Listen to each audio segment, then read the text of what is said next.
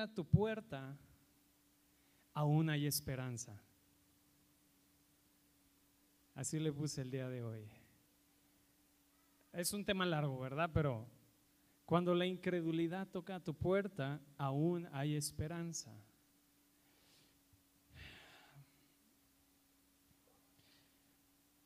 Fíjate, aún sabiendo que Dios, Dios es soberano, ¿qué quiere decir que Dios es soberano? Bueno, que Él puede hacer lo que Él quiere, me explico, porque es Dios y es soberano. Ahora, en la soberanía de Dios, habrá algo que muchas de las veces va a venir a estorbar nuestra confianza en Dios. Dios es soberano. O sea, Él puede hacer lo que Él quiere. Y en la soberanía de Dios está la salvación de tu alma. Porque fue decisión de Él, fue su decisión soberana, el que nadie se pierda. Juan 3:16, de tal manera amó Dios al mundo que dio a su Hijo. Ahí vas a ver la soberanía de Dios. O sea, no hubo nada que vamos a decir, no hubo nada que la humanidad hubiéramos hecho para que Dios hubiera dicho, bueno, voy a salvarles, sino en su soberanía, Él decidió tomar el asunto de la salvación en sus manos. ¿Me explico?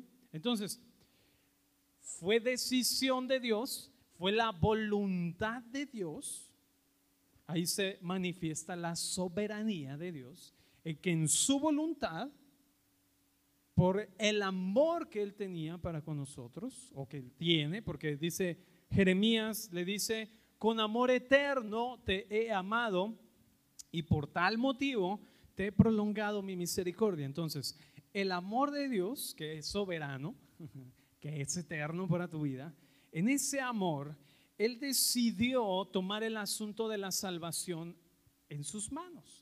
De hecho, Jesús, cuando está hablando con Nicodemo en, Juan 3, le dice, si no naces de arriba, o el que no nace en el Espíritu, y está hablando de un nacimiento espiritual, pero está hablando de un nacimiento que dice, el que no nace de nuevo. La palabra que usa ahí en lo original es el que no nace de arriba. O el asunto es Nicodemo, el asunto de la salvación es un asunto del Padre directamente. Y el entender esto es que te va a permitir vivir y experimentar la libertad, el perdón, la misericordia y la salvación. Ahora, en esta soberanía de Dios, Él no te va a, llevar a hacer algo que tú no estés dispuesto a confiar que Él puede hacer. O sea, Él no te va a obligar a forzar. En otras palabras, Él no te va a hacer manita de puerco para que le obedezcas. Él, es un buen padre, entonces Él va a hablar a tu vida. Él, él va a través del Espíritu en ti, va a redarguirte, pero nunca va a obligarte. Aun cuando Él es soberano, Él nunca va a obligarte. Entonces, el Padre muestra su voluntad para con nosotros. El apóstol Pablo dice, aun cuando nosotros siendo o estando en nuestros delitos y pecados, siendo enemigos de Dios en nuestra mente, Él decidió involucrarse o meterse en la humanidad o entrar en nuestra condición caída para nos, fíjate, esto es, esto es tremendo. Cristo revela al Padre. Pero, ¿qué habla de esto? Cristo es Dios. Entonces, es Dios entró en nuestra condición caída para llevarnos nuevamente, dice, en Cristo estaba reconciliando al mundo consigo mismo. Dios en la obra de Cristo está reconciliando al mundo consigo mismo. ¿Qué quiere decir esto? No que Dios tenía algo contra ti, sino que la humanidad caminaba contraria a Dios, enemiga de Dios. Y la manera de Dios de atraer nuevamente a la humanidad hacia Él no fue obligándolos, sino fue mostrándoles su corazón, mostrándoles su voluntad, mostrándoles su deseo, para que de esta manera la humanidad pueda voltear y ver que tú has sido siempre amado, que has sido escogido en, a través de Cristo en Dios. ¿Sí? ¿Estamos bien hasta ahí? Entonces, va a venir o va a haber momentos en que nuestra confianza en Dios, y se acuerdan que hace unas semanas estuve hablando de descanso, del descanso en Dios. Si tú no escuchaste estos mensajes, están en Spotify, los puedes escuchar nuevamente, no voy a volver a hablar de eso. Pero el descanso en Dios, que es el deseo del Padre para nosotros vivir en su descanso cada día de nuestras vidas. Pero vemos incluso que Hebreos y Salmos, lo vamos a ver así brevemente, que dice y nos advierte tener cuidado de no entrar en el descanso. O en otras palabras dice de no creer o la, dice la incredulidad les impidió poder experimentar el descanso, eh, la promesa, el deseo de Dios. Entonces, habrá momentos en que la incredulidad tocará a tu puerta y querrá estorbar nuestra confianza, nuestro descanso en Dios. ¿Cómo pasa esto? Bueno, nuestro día a día, en nuestro caminar en la vida, en los sucesos en, los que vivimos, en ocasiones nos harán pensar lo siguiente. Tal vez lo has escuchado, tal vez tú lo has pensado. Y a veces lo que vivimos en nuestro día a día o las cosas que suceden, ¿verdad? De repente es, ay, Dios se olvidó de mí. ¿Alguna vez has pensado eso? ¿O has escuchado a alguien decir, Ay, creo que Dios se olvidó de mí? O Dios no me escucha. Porque si Dios me escuchara, entonces esto, aquello, aquello. O de repente es, Dios no responde. Porque si lo hiciera, entonces, ¿me explico? O en otras palabras, ¿qué es lo que pasa cuando la incredulidad toca tu puerta? Pues empiezas a pensar que Dios no es confiable. No es alguien de quien confiar, porque si fuera confiable, lo que yo vería sería diferente. La circunstancia a mi alrededor sería diferente el proceso en el que estoy sería diferente. Una de las cosas que de repente he escuchado, o, sí he escuchado, o a veces platicando con personas, a veces dicen, están en algún proceso o están, vamos a decir, en alguna situación en su vida que no esperaban, que no estaba planeada, pero es una situación pues a veces complicada, puede ser de salud, puede ser económica, o puede ser un familiar, lo que quieras. Y de repente ah, la conclusión es, pues Dios sabe lo que hace. ¿Has escuchado eso? pues Dios sabe lo que hace, hermano. Y, y, es muy curioso poder escuchar esto porque la conclusión a la que yo veo que llegan es, pues si estoy así, es porque Dios quiere. ¿No? Dios sabe lo que hace. Dios sabrá cuándo. Estamos concluyendo, estoy de esta manera porque así Dios lo desea.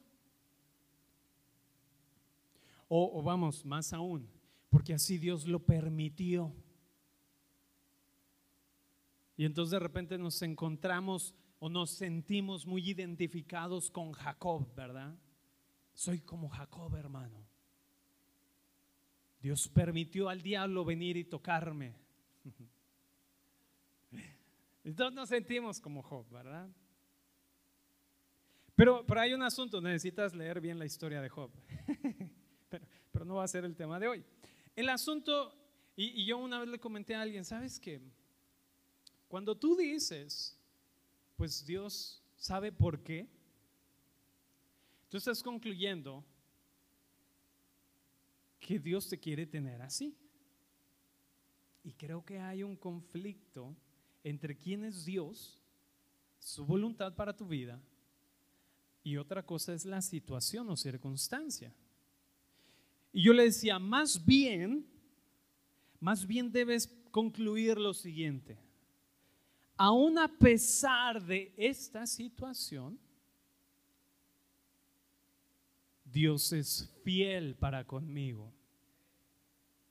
Aún a pesar de esto que no entiendo por qué pasó, que no tengo la respuesta de qué sucedió, que ni siquiera puedo alcanzar a ver el por qué, pero aún aunque no tengo esa respuesta, yo sé que Él es fiel y que Él permanece y que Él es confiable y que Él está conmigo.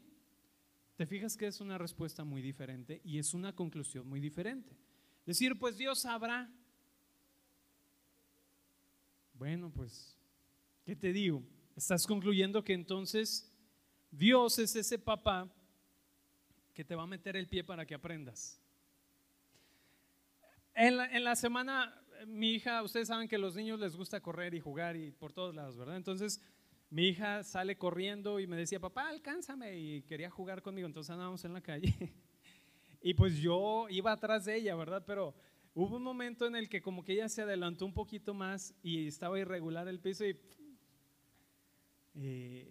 y, pues la cara salió en defensa, ¿verdad? De, de, la caída, entonces pues se pegó y lo que pasa, ¿no? Lloran. Ahora, obviamente yo, yo no dije, ándele para que aprenda, ¿verdad que no? ¿Qué tipo de papá me haría así? ¿Ya viste? Ah, para que aprendas. Ahora, esto es muy interesante, porque de repente estamos en, en, la vida, ¿verdad? Caminando, viviendo nuestra vida, nuestro día a día, y hay algo que sucede que no esperábamos. Y muchas de las veces el lenguaje que usamos en las situaciones uno de ellos es este lenguaje, pues Dios sabe lo que hace. Ahora, yo te puedo decir, es cierto, Dios sabe lo que hace. O sea, sí, Dios sabe lo que hace, pero eso no, no tiene nada que ver con tu situación, ¿me explico? Obviamente Dios sabe lo que hace, pero no quiere decir que Dios te tiene en esa situación porque Él así quiere. Y, luego otro lenguaje que escuchamos mucho es, Dios lo permitió, hermano. Si Dios no hubiera querido, no lo hubiera permitido. Y ahí nos encontramos identificados con Job. ve a Job, hermano. A Job le pasó esto porque Dios lo permitió. Entonces, si yo estoy aquí es porque Dios lo permitió. Es como si me dijeran a mí que, mi, que yo permití que mi hija se cayera. Porque así lo quería. Obviamente yo no lo quería, ¿sí? Ahora tú puedes decir, tú lo permitiste. Bueno, fue una situación que sucedió, porque ella estaba corriendo. ¿Me explico? Ahora, eso no quiere decir que yo no estaba ahí con ella. Y en el momento en el que ella se cayó, yo no le dije, ándele para que aprenda, ¿verdad? A ver si así aprende esa no. No. Mi respuesta hacia ella fue tomarla, recogerla, abrazarla. ¿Me explico? Eso es lo que muchas veces no podemos ver. Pensamos que Dios es que Dios me tiene en este proceso para que yo aprenda humildad, para que yo aprenda a, realmente ser un cristiano.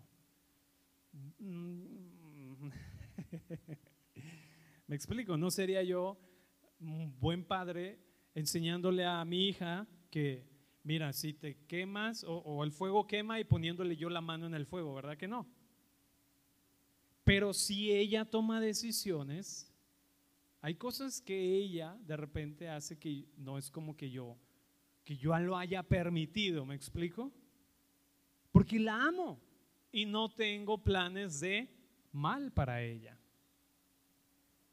Pero hay un asunto, ella debe saber que su papá está por ella y no contra ella. Ella debe saber que aún en las circunstancias o en las situaciones que ella viva, yo estoy con ella, no contra ella. Entonces, muchas de las situaciones en las que nos encontramos en la vida o que suceden en nuestra vida son por decisiones que tomamos. Y esas decisiones están basadas en las conclusiones que previamente tuvimos acerca de nosotros, acerca de lo que vimos, de lo que consideramos, y entonces tomamos una decisión Y después nos damos cuenta, híjoles, qué mal. Pero ahí de repente suele suceder el que, bueno, es que si Dios hubiera intervenido, ¿verdad? Fíjate, en la vida cristiana no es una vida de segundas oportunidades. Ahora déjame te explico, ¿verdad? Porque luego, luego uno se asusta. En el sentido de que no eres tu viejo yo tratando de vivir con una nueva oportunidad. Aun cuando hemos cantado, tú eres quien da oportunidades, o sea, Dios da oportunidades. Pero el asunto de la vida cristiana es un asunto de nueva naturaleza. O sea, no es como que tu viejo yo tenga otra oportunidad y otra oportunidad, porque ¿sabes qué va a pasar? Pues vamos a volver a cometer el mismo error. Pero si vivimos desde una perspectiva o desde un entendimiento de que hay una vida nueva para mí o hay vida nueva en mí, entonces, y desde este lugar yo puedo caminar y entender y vivir una vida diferente. No estoy tratando de regarla menos estoy viviendo ahora en la confianza de saber quién es Dios y que Él es confiable. Entonces el asunto cuando la incredulidad toca tu puerta va a venir a hacerte pensar que Dios no es confiable. Si fuera confiable, no hubiera pasado esto que te pasó. Si Dios escuchara, no hubiera pasado aquello. Hace mucho tiempo una de mis hermanas falleció y estuvimos orando, estuvo orando toda la iglesia, estuvimos orando toda mi familia, obviamente por sanidad, obviamente estuvimos orando para que hubiera un milagro sobrenatural en su vida y todo esto, y falleció. Y en ese momento, incredulidad vino a tocar a la puerta de muchos en mi familia, en mi vida, ¿verdad? Porque, oye, si Dios te hubiera escuchado, no habría muerto tu hermana. Y entonces empiezas a concluir, oh, ese es el asunto, puedes alinearte a, a decir, vamos, es, ahí está el asunto. Abres la puerta, ¿verdad? ¿Quién es? Si Dios te hubiera escuchado, a ver, pásale, me interesa lo que quieres decir.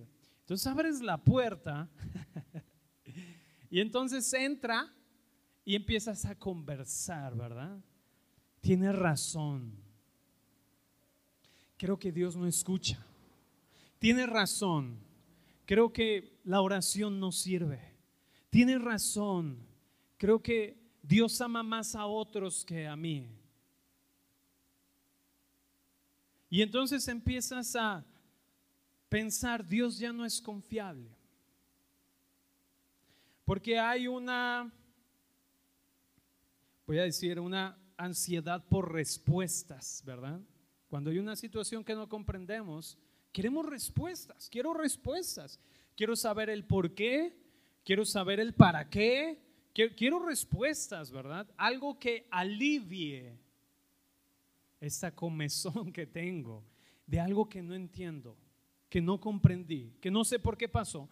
Pero hay esta ansiedad, esta comezón y necesito respuestas. Y entonces tratamos de encontrar respuestas, tratamos de buscar respuestas, pero parece que no, no las encontramos. Ahora, todavía vamos, eh, vamos un paso más allá ¿En qué sentido?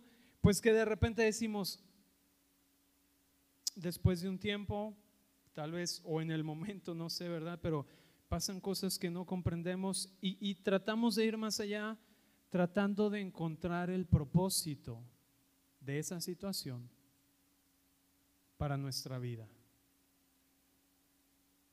¿A qué me refiero? Ay, es que pasó esto porque si no hubiera pasado esto, entonces no ¿Sí me explico?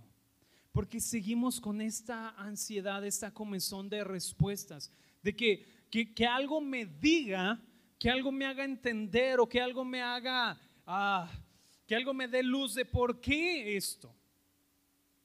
Y, y aún si puedo encontrar como un propósito, ¿verdad? En esto, para aliviar. Muchas veces puede ser el dolor, o, o puede ser la ansiedad, o puede ser la tristeza. Ahora, sinceramente, si tú me preguntaras a mí con respecto a esa situación que vivimos como familia ya hace mucho tiempo, más de 10 años, realmente yo no te puedo decir que hubo un propósito en la muerte de mi hermana. Es algo que yo no puedo comprender del todo. Es algo que, que yo no puedo decir, ha encontrado la respuesta. ¿Por qué Dios no la sanó? Yo no tengo esa respuesta. Sin embargo, sin embargo, sé que Dios sigue siendo bueno. Sé que Dios escucha. Sé que Dios es por mí, en mí y no contra mí. no entiendo por qué pasó esto. No lo comprendo. No tengo la respuesta que yo quiero. Porque a veces es el asunto. Buscamos una respuesta que, que alivie esto. ¿Sí me explico? Y al no encontrarla, pues entonces, hola,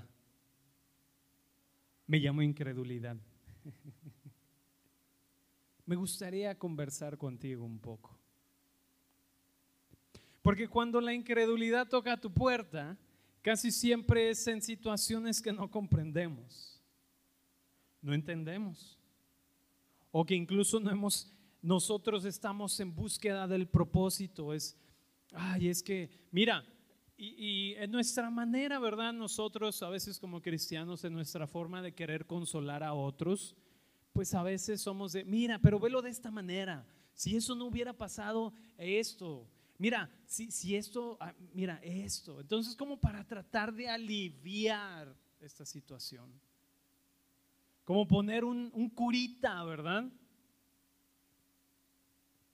Mira, velo de esta manera. Si no te hubieras enfermado, no te habrías dado cuenta de esto, esto y esto. Mira, velo de esta manera. Si no te hubieran despedido, no hubieran... Porque estamos en, en esta búsqueda, en esta... Necesito una respuesta, necesito algo, un, un, algo que me alivie. Porque esta situación no la entendí, no la entiendo, no la comprendo. En lugar de decir, Padre, no entiendo esta situación. No comprendo. Incluso no puedo alcanzar a ver el panorama completo de esto. Y tal vez no lo vea. Pero aún confío en ti.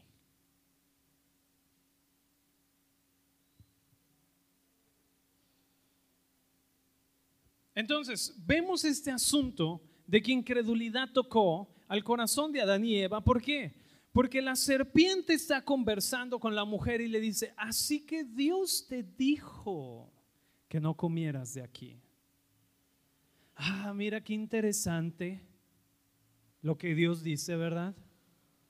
Oye, pero no sabes que si comes de allí, oye, ¿no será que Dios te está ocultando algo? Oye, ¿no será que si comes de esto vas a ser igual a Él?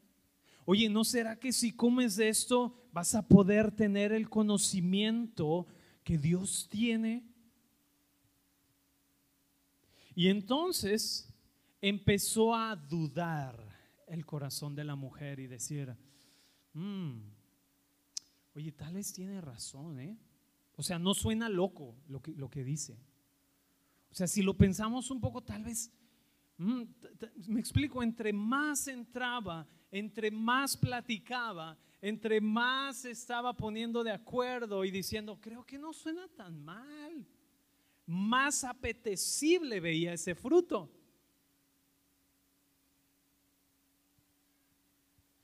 Justamente eso es lo que nos advierte Hebreos, rápidamente Hebreos 3.7.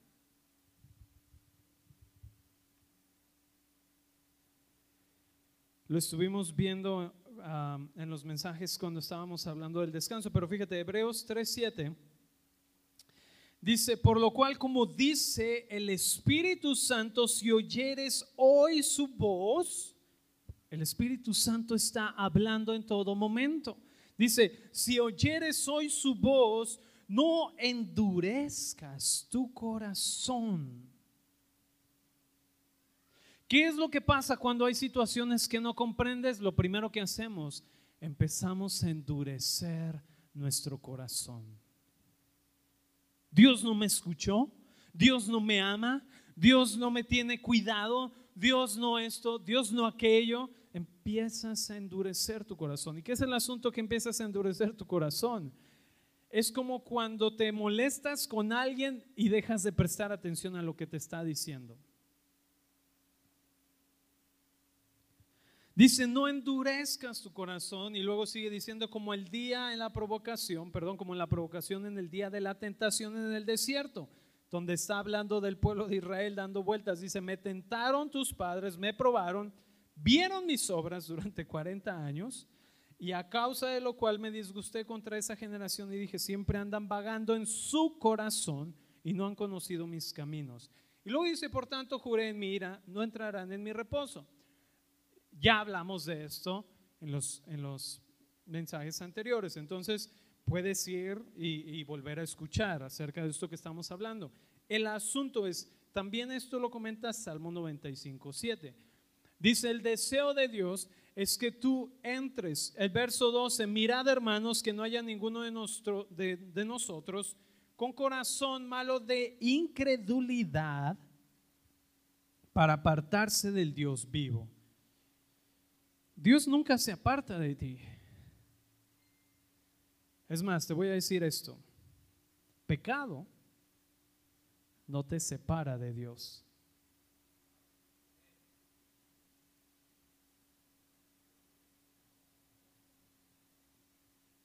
Porque Dios es más grande que el pecado. Su amor y su perdón son más grandes que el pecado. Si dijéramos el pecado me separa, le estamos dando mucho poder. Ahora, necesito aclarar esto. ¿Verdad? Porque, ah, qué padre, pues dice que pecado. Eh, eh, eh, eh, espera un momento. Porque entre lo que digo y lo que entienden, luego es como que Necesito aclararlo. El pecado no fue capaz de separar a, la humanidad, a, Dios de la humanidad, pero la humanidad, nosotros nos apartamos, nos escondimos de Dios. Génesis 3 dice que después de que Adán y Eva desobedecieron, entonces Dios va a qué? A buscarlos. Si, si el pecado separa a Dios de nosotros, entonces Dios no hubiera podido hacer nada. Hubiera dicho, híjoles, Adán y Eva, tengo y no puedo. Es que el pecado no me deja. Pero ¿qué pasó? ¿Quiénes se escondieron? Adán y Eva por causa del pecado. Se escondieron y dijeron, no, que no nos vea Dios así. Pero ¿quién los estaba buscando? Dios. Entonces, la respuesta de Dios ante el pecado fue tomar una iniciativa de ir por nosotros. Pero la humanidad estaba escondida. Desde ese momento escondiéndose. Y luego dice siendo enemigos de Dios. Dios nos quiere hacer mal, Dios nos quiere destruir. Dios quiere, me explico porque estaban escondidos y escondidos no podían ver correctamente quién es Dios. Lo mismo que dice aquí, dice el corazón malo de incredulidad. Qué fuerte lo que está diciendo Hebreos porque cataloga la incredulidad como un asunto del corazón y que es un asunto del corazón que algo no está bien. Y dice, este asunto del corazón malo de incredulidad para apartarse del Dios vivo. Quiere decir que cuando empieza este asunto en el corazón, este endurecerse, es que Dios no me escuchó, es que Dios no me ama, es que Dios no me esto, es que entonces es como entre más empiezas a caminar en esta conclusión, más escondido, más alejado, más separado en tu conclusión acerca de Dios. Dios está ahí. Y ahorita te voy a decir algo bien interesante, porque quiero retomar algo del mensaje de la semana pasada. Entonces, incredulidad nos va a impedir ver aquello que Dios ve. Digo conmigo, incredulidad no me permite ver lo que Dios ve, ni ver quién es Dios. Verso 13 dice, antes exhortémonos los unos a los otros cada día, entre tanto que dice hoy para que ninguno de nosotros se endurezca por el engaño del pecado. Dices, porque somos hechos participantes de Cristo con tal de que retengamos, di conmigo retener. Dice, firme hasta el fin nuestra confianza del principio. El deseo de Dios es que tú puedas vivir cada día en el descanso. Y, en Hebreos, tú puedes seguir leyendo y te digo que esto ya lo estuvimos leyendo, dice, el deseo es que tú entres en el reposo. Verso 4, capítulo 4, verso 10 dice, porque el que ha entrado en su reposo también ha reposado de sus obras como Dios de las suyas. Procuremos pues entrar en aquel repaso para que ningún, repaso dije, perdón, en, aquel reposo para que ninguno caiga en semejante ejemplo de desobediencia. La desobediencia es el resultado de las conclusiones de incredulidad en el corazón. Entonces el asunto dice, va endureciendo, va endureciendo el corazón al punto que la incredulidad dice, se está apartando, se está apartando, se está apartando, pero entonces luego hay un asunto de desobediencia que es el fruto de haber endurecido el corazón, estarse alejando, estarse alejando, que es lo que leímos hace un momento, y luego el fruto es desobediencia. Si nosotros prestamos atención, es lo que vemos Génesis 3, cuando el hombre desobedeció. Qué interesante. Ahora, yo creo que nuestro bienestar como personas, porque somos seres integrales. Hay un cuerpo y hay un ser interior. Tú no eres meramente un cuerpo físico, porque hay un ser interior. Hay cosas que tú no ves de ti, pero que están ahí, como qué? Como tus razonamientos, tus pensamientos, tus emociones. ¿Alguno de ustedes ha visto su emoción? No la puedes ver, no la puedes tocar, pero sí experimentas las emociones. Ahora, Eres un ser completo, integral, porque de esta manera Dios te diseñó, Dios te hizo.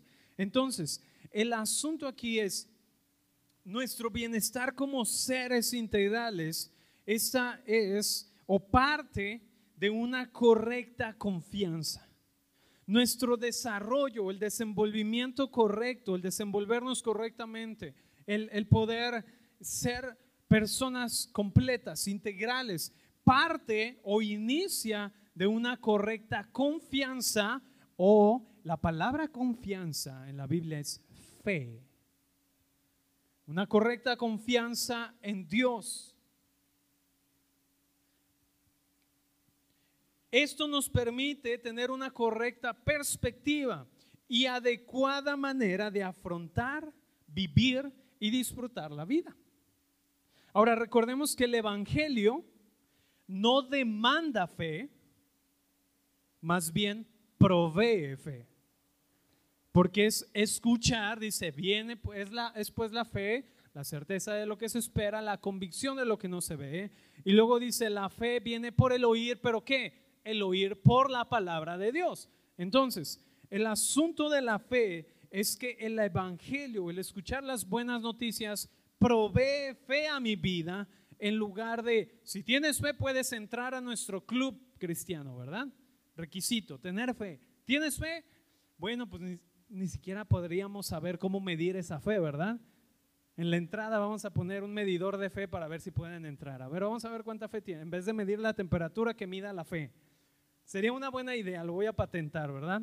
para las iglesias. Un medidor de fe. A ver, mm, no, no, no, usted no tiene mucha fe. En vez de, de, la temperatura alta, uy, tiene muy bajita su fe, ni modo, este, no puede entrar, porque el requisito para entrar aquí es tener fe. Pero no es así, porque las buenas nuevas del Evangelio producen fe en tu vida.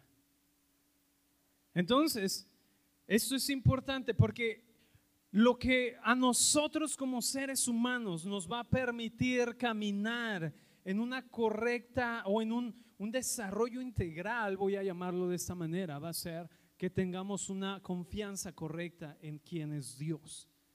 Y esto nos va a permitir a nosotros desarrollarnos. La confianza de lo que somos en Dios, de lo que tenemos en Él, va a permitir que podamos desarrollarnos de una manera integral, de una manera completa. El Evangelio produce fe en ti, no demanda, no es como que si no tienes fe no puedes entrar a este club, sino más bien es, mira, cuando tú entres aquí, te vas a dar cuenta de lo que Dios es por ti y entonces esto va a producir fe en ti porque la fe es el fruto, es un regalo que Dios te ha dado, ni siquiera somos capaces de producir fe nosotros. Por eso es que el Espíritu Santo en ti produce esta fe de Dios. De hecho, la Biblia dice es tened la fe de Dios. O sea, caminen en esta confianza de quién es Dios. Eso es, eso es algo tremendo. Ay, ¿cuánto tiempo me queda?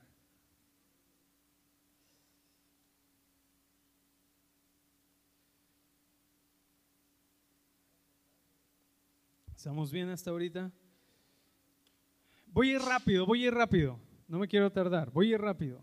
Marcos 6, rápidamente.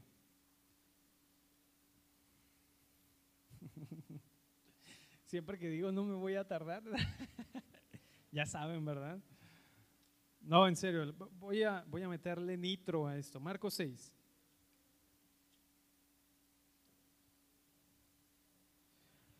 Marcos 6, versos 2 en adelante está Jesús, dice, y llegando, bueno, salió Jesús de ahí y vino a su tierra. Jesús dice, regresa a su tierra y le seguían sus discípulos. Y llegando el día de reposo comenzaba a enseñar en la sinagoga y muchos oyéndole se admiraban y decían, ¿de dónde tiene estas, cosas? ¿Y qué sabiduría es esta que les, les dada? Y estos milagros que por su mano son hechos.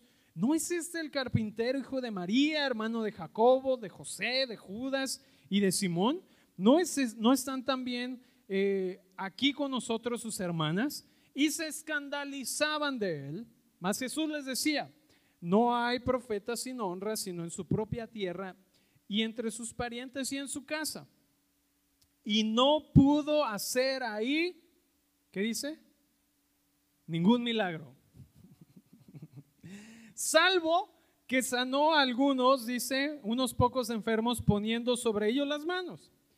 Y Jesús estaba asombrado de la incredulidad de ellos.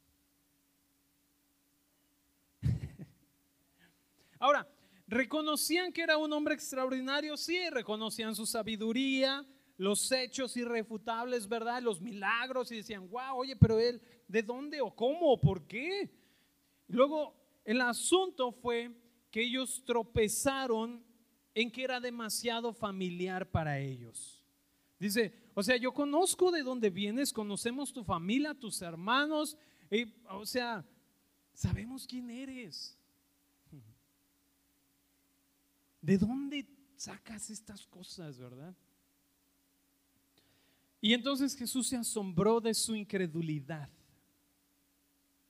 ¿Recuerdas cuál es el asunto que va a, dice, empiezan a endurecer el corazón? Porque ellos empezaron a decir, ay, pues yo lo conocí cuando estaba así, cuando, cuando andábamos jugando y todo, y ahora viene a. Porque dice, estaba en su tierra y entonces le dijeron, oye, conocemos a tus hermanos, yo jugaba canicas, ¿verdad? Con tus hermanos y, y ahora milagros y eh, empezaban a, como endurecer en el sentido de no aceptar el hecho de que Jesús era hijo de Dios. Esto me llama la atención, Porque dice, y Jesús no pudo hacer milagros ahí. Y se sorprendió de su incredulidad. Ahora, los hechos son los hechos. La obra de la cruz es una obra completa. Gracias a esta obra tenemos un cielo abierto sobre nuestras vidas.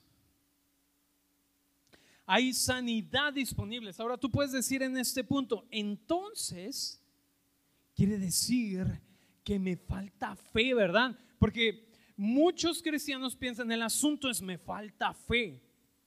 Pero aquí no dice realmente fe. Lo que está hablando es acerca de no confiaron en que Jesús podía hacer ahí las cosas que había hecho en otros lados. Dios tiene poder. ¿Te acuerdas que al inicio te dije, Dios es soberano? Dios puede hacer lo que Él quiere porque Él es soberano. Sin embargo, Dios no va a ir más allá contigo de donde tú no estés dispuesto a confiar en lo que Él hará. Yo te puedo decir realmente, como Dios es soberano, aún a pesar de la incredulidad de alguien, Dios puede obrar. Claro que Dios puede obrar, pero el asunto es que Dios quiere que tú participes junto con Él. Eso es lo interesante. Ese es el asunto. El Padre quiere que tú participes junto con Él en lo que Él está haciendo.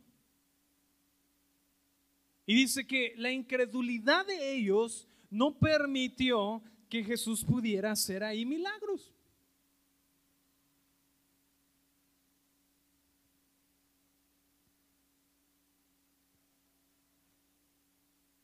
Lucas 24, 19, eso te lo dejo de tarea, al 27, y Marcos 16, 9 al 14. Eso los puedes leer porque se nos está terminando el tiempo, pero rápidamente, Jesús resucita, este es el momento cuando Jesús resucitó y aparece a sus discípulos, y Jesús pues les reprocha su incredulidad. Porque ya les había dicho, es necesario que el Hijo del Hombre sea entregado, es necesario que el Hijo del Hombre muera y, al tercer día resucitará. Y entonces los apóstoles están ahí, dice que, tú lo puedes leer, dice que la actitud de los discípulos era estar sentados a la mesa. Y esa expresión de estar sentados es literalmente estar reclinado, estar así. O sea, como pensando ya no hay esperanza. Pensando, pues ya no tiene caso, ya murió. Aquel que creíamos que era el Mesías, pues ya murió. Estaban tristes. Algunos deberían haber pensado, pues ya no funcionó. Yo pensé que sí, pero pues no. Y Tal vez alguno pudo haber pensado, ¿para qué seguir creyendo? No pasó nada. Ya es el tercer día. Y pues no pasó nada. Pues ya, ¿para qué? ¿Han escuchado a alguien decir, pues ¿para qué oramos si Dios no oye? ¿Para qué oramos si no se sanan? Mira, este no se sanó. Y oré por él. Y oré con mucha fe. Y hasta él le pregunté, ¿tienes fe? Sí, yo también tengo fe. Y ve, no pasó nada. ¿Para qué sigo creyendo? ¿Para qué sigo orando? ¿Para qué vamos a la iglesia? ¿Para qué oramos? ¿Para qué adoramos? ¿Para qué levantamos las manos? ¿Para qué cantamos al final? Dios hace lo que quiere.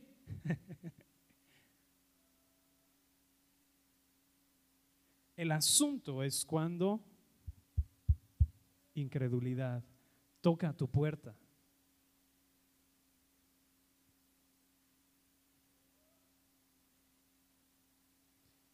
Hebreos 4.2. Vamos rápidamente, Hebreos, otra vez regresando rápidamente a Hebreos 4.2 porque ¿me aguantan? ¿Sí me aguantan un ratito? Dicen, sí, pues tú no estás sentado. bueno, yo estoy parado. Hebreos 4.2 dice, porque también a nosotros se nos ha anunciado la buena nueva como a ellos, pero no les aprovechó el oír la palabra por no ir acompañada de fe en los que la oyeron. O lo que está diciendo aquí es en la confianza. Tú puedes decir, me faltó fe para orar, No, realmente no. ¿Nos hace falta más fe para ver los milagros de Dios? Mm, no.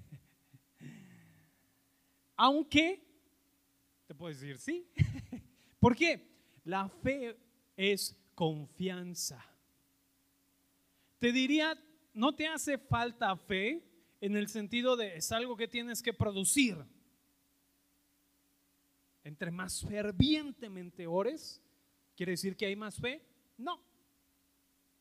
Entre más días ayunes, ¿hay más fe? No. Pero entre más confías en lo que Dios ha dicho, entonces ahí se evidencia la fe de Dios. ¿Me explico? Por eso te digo, es que me faltó fe. No creo que te haya faltado fe. No es un asunto de lo que tú produces, no es un asunto de que tú digas es por la fe que tuve. Ahora, tú puedes decir, hermano, pero y luego Jesús cuando les dijo, tu fe te ha salvado, ¿qué pasó ahí? ¿Por qué? E, entonces, si es nuestra fe, porque ahí dice, tu fe te salvó. Lo que Jesús les está diciendo es, tú has confiado en quién soy yo y la palabra que yo estoy hablando a ti. No en lo que tú puedes producir, sino en la confianza que tienes a lo que yo he hablado, a lo que yo he dicho. Y entonces a esta palabra que yo he hablado, tú estás respondiendo. Entonces, fe es confianza y cuando nosotros caminamos en esta confianza, respondemos por la confianza que tenemos en Dios. ¿Estás bien? Sí, sí, sí queda claro esta parte. Ahora, rápido porque se nos acaba el tiempo. Entonces, a muchos ahí, no, pues ya no pasó nada. Y Jesús aparece ahí y les dice, ¿qué pasó? ¿Qué pasó, cuate? Les, dije que al tercer día iba a resucitar y aquí estoy. Dice, pero ellos estaban sentados a la mesa. ¿Cuántas veces cuando algo pasa en tu vida, verdad? En vez de decir, permanezco confiando en Dios, mejor me siento a la mesa y digo, no, pues es que ya no funcionó, pues ni mis ocho meses, ¿verdad? pues Dios dijo, pero pues ni ha hecho nada. No que cielo abierto y que no sé qué, ¿ve? ¿Me explico? Esa, dice los discípulos estaban sentados a la mesa, reclinados ahí. Diciendo, no, pues esto, algunos a lo mejor estaban tristes, otros ya estaban cayendo en depresión, yo creo, porque pues no vieron, dijo el tercer día. Y entonces Jesús se aparece. Porque este es el asunto. Cuando incredulidad toca tu puerta, aún hay esperanza. Porque Dios no te va a dejar aún en tu noche más oscura. Entonces, Dios no podrá hacer en ti más allá de donde no estés dispuesto a confiar en Él. Aunque Él es soberano. Y Él podría sanarte así. Sí, Él es soberano. Pero Él está dispuesto a participar junto contigo. Hemos visto milagros que son así. Hemos visto milagros que son un proceso. Pero sea uno o sea otro, hay una evidencia de fe por confianza. ¿Me explico? Porque la fe es el antecedente de la evidencia. Romanos 4, 16 al 25, léelo en tu casa. Está hablando de Abraham y la promesa de Abraham. Y entonces dice que Abraham, aún contra todo pronóstico, contra todo aquello que estaba, que decía, no, Abraham, tú no vas a poder tener hijos. Abraham se mantuvo firme. En los versos 20 y 21, vamos rápidamente a leer Romanos 4, 20 y 21.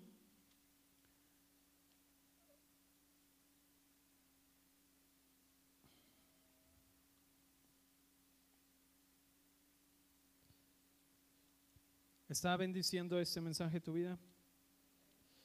2021 dice lo siguiente. Tampoco dudó por incredulidad de la promesa de Dios, sino que se fortaleció en fe dando gloria a Dios, plenamente convencido de que era también poderoso para hacer lo que había prometido. Plenamente convencido. Abraham dijo, pues sí, la situación no se ve muy bien, ¿verdad? En ese tiempo no había pastilla azul ni nada de eso. Y dijo, pues no sé cómo va a tener un hijo, ya estamos muy grandes. Pero dice que él se paró en la plenitud de confianza de que Dios era poderoso para hacer lo que había prometido para su vida. Yo no sé lo que Dios ha hablado para tu vida, o yo no sé qué es lo que tú dices, es que he esperado tanto por esto, pero déjame decirte que no es a través de buscar la respuesta, es que no ha pasado por esto, es que te ha faltado fe, hermano, es que te ha faltado oración, sino que dice, es mantenerte en la confianza, como dice el verso 21, plenamente convencido de que Él es poderoso para hacer lo que me ha prometido. Entonces tú te paras, cuando incredulidad viene a tocar a tu puerta, oye, quiero conversar contigo. Seamos amigos un rato. Tú dices, yo estoy plenamente convencido de que Él es poderoso para hacer lo que me ha prometido. Porque aun cuando la incredulidad viene a tocar a tu puerta, aún hay esperanza. Dios es contigo y no contra ti. Entonces, esto es la actitud de Abraham frente a las circunstancias frente a todo lo que estaba en su contra, para confiar que en medio de todo esto Dios iba a cumplir lo que había prometido. Aquí es donde quiero retomar rápidamente parte del mensaje de la semana anterior. Jacob, Génesis 32, 24. Fíjate, esto es lo que me llama mucho la atención. Génesis 32, 24 dice así que se quedó Jacob solo, di conmigo solo, y luchó con él un varón hasta que rayaba el alba un ángel viene, o un varón dice aquí, era, era Cristo, y viene y el asunto es que no fue, ahí, te va. ¿Cuál es el contexto? Jacob viene huyendo, ¿sí? Entonces él, él está medio en pánico, en temor, en preocupación. Dice, no vaya a ser que algo me vaya a pasar porque mi hermano viene. Y entonces él empieza él, envía regalos, ¿verdad? Como para tratar de calmar el asunto, ¿verdad? Él, pensando o él concluyendo de esta manera. Él no sabía lo que, lo que su hermano Esaú venía. Y él dice, híjoles, ya viene a ajustar cuentas, ¿no? Mejor. Y entonces empieza como a enviarle regalos y todo esto y dice que él eh, divide su tribu, ¿verdad? Para que unos vayan antes que él. Y entonces dice que en la noche porque debes ver el contexto, él tiene temor. Entonces en la noche se levanta, levanta a su familia y los hace cruzar. Entonces una vez que todos cruzaron en la noche, ¿por qué estoy, por qué estoy haciendo esto? Ahorita van a ver. Cuando todos cruzan en la noche y les dicen, ¿saben qué? Ustedes váyanse. Imagínate, tú estás preocupado, ¿verdad? Tiene estrés, está, no sabe qué va a pasar y pues saben que vamos en la noche, córranle. Y entonces en su preocupación, en su temor, pasan a toda su familia y de repente dice, se quedó solo. Ya habían pasado. Y cuando se queda solo en la noche, ve a un hombre. Obviamente, ¿tú qué pensarías? En la noche, que te andan, tú dices, viene mi hermano, a lo mejor es alguien, ¿verdad?, que mandó a hacerme algo. En la noche, ¿verdad? No es eh, como en la noche, ah, ¿qué onda? ¿Cómo estás? Eh, pásale, vamos a platicar, ¿verdad? Que no, dice, luchó con él. Obviamente, él respondió, Jacob respondió de acuerdo a una conclusión que había en su vida. Él tenía temor. Ahora, ¿recuerdas que Jacob era el que toma ventaja? Dijo, pues primero, el que pega, primero pega dos veces, ¿verdad? Y entonces dijo, pues aquí es hasta que se dio cuenta que era Dios. Y entonces cambió y dijo, ah, ahora no te dejo hasta que me bendigas. Pero ese es el asunto. Eh, no lo dice aquí la Biblia, pero yo creo que era Dios ahí diciéndole, aquí estoy contigo, estoy por ti, no contra ti. Pero Jacob en su conclusión incorrecta dijo, no hombre, aquí viene. Y se abalanzó y dice que peleó con él y, y pues era aguerrido. O sea, yo puedo ver que Jacob era fuerte porque dice que, dice, viendo que ya estaba amaneciendo y que no podía con él porque era aferrado. ¿Recuerdas cuál era la conclusión de Jacob? Era como eh, ser el ventajoso, ser el primero, ser aferrado y hasta que... ¿Sí me explico? Entonces él seguía respondiendo a Dios desde sus conclusiones. Y entonces, para mí es Jacob quien peleó con Dios, de hecho por eso le puso Israel. Es como peleaste con Dios, has peleado con los hombres, pero has salido. Y el asunto aquí es que ya no es lo mismo. O sea, ha habido un encuentro, has tenido un encuentro con Dios. Hoy a partir de hoy todo es diferente. Porque cuando Dios se presenta en tu vida es para cambiar una conclusión y cambiar una realidad, para cambiar las perspectivas. Entonces en la noche, yo creo que era Dios diciéndole, aquí estoy por ti, no contra ti. Pero Jacob respondió en su conclusión, ¿verdad? Y por eso tuvo que, pues, darle en el muslo y dice que lo lastimó y lo dejó cojo y, y sabes la historia, ¿no? O lo que yo veo es una vez que te has encontrado con Dios ya no caminas igual. Y, me llama mucho la atención esto porque Jacob era alguien que tenía que tener respuesta para todo, estrategia para todo, porque él así vivía, tomar ventaja, ser el primero, hacerlo, buscar el cómo, la maña, la estrategia, ¿verdad? Pero después de ese día, él dejó de depender de él mismo. ¿Alguna vez te has lastimado un pie o algo así? Que te fracturas o te enyesan o algo. Ya no puedes hacer las cosas por ti solo. Tienes que pedir ayuda. Ahora, Jacob era alguien que nunca pedía ayuda. Jacob era alguien que nunca dependía de alguien más. Sin embargo, en ese momento su vida ya no fue igual. A partir de ahí, él tuvo que vivir confiando en alguien más. Su vida fue totalmente diferente. Puedes permitirte pensar que Dios no es confiable, puedes dejar de creer a causa de otras personas, de sus acciones, puedes tener excusas válidas Puedes tener la razón para dejar de creer. Y tú puedes ver que a través de la Biblia hay historia de hombres y mujeres que llegaban en ese punto. Sin embargo, solo tú decides permanecer en esta confianza, como Abraham que leímos hace un momento, que dice, contra todo, él estaba plenamente confiado que Dios es poderoso para hacer lo que él había prometido. Hebreos 6, 13, con eso voy a terminar.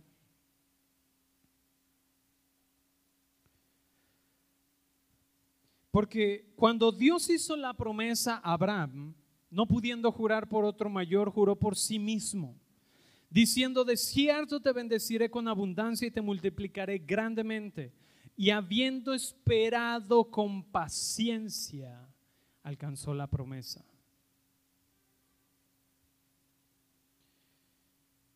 Fíjate, sigue diciendo, verso 17, por lo cual, queriendo Dios mostrar más abundantemente a los herederos de la promesa la inmutabilidad de su consejo, está hablando de ti, tú eres heredero de esta promesa, la cual tenemos como segura y firme ancla del alma.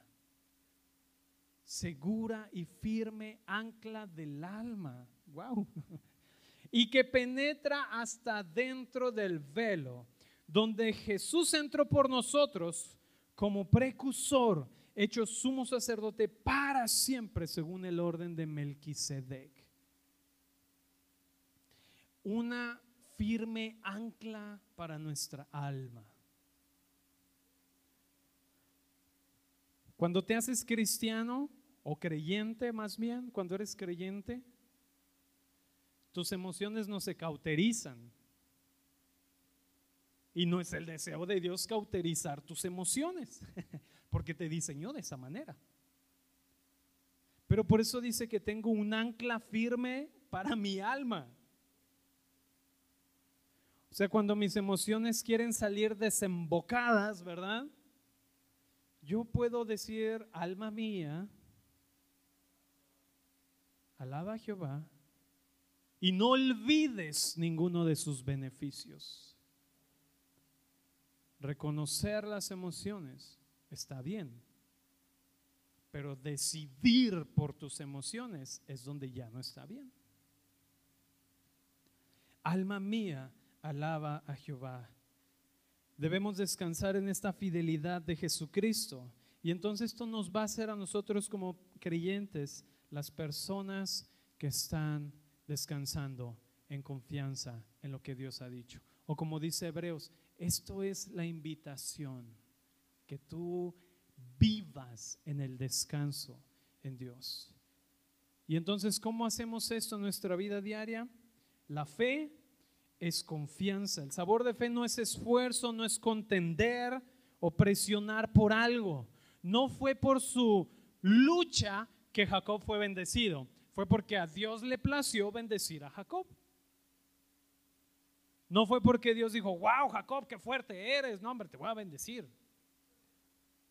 Jacob pudo haber estado peleando con Dios y si Dios no hubiera querido, no lo bendice. No fue por la lucha de Jacob que Dios lo bendijo.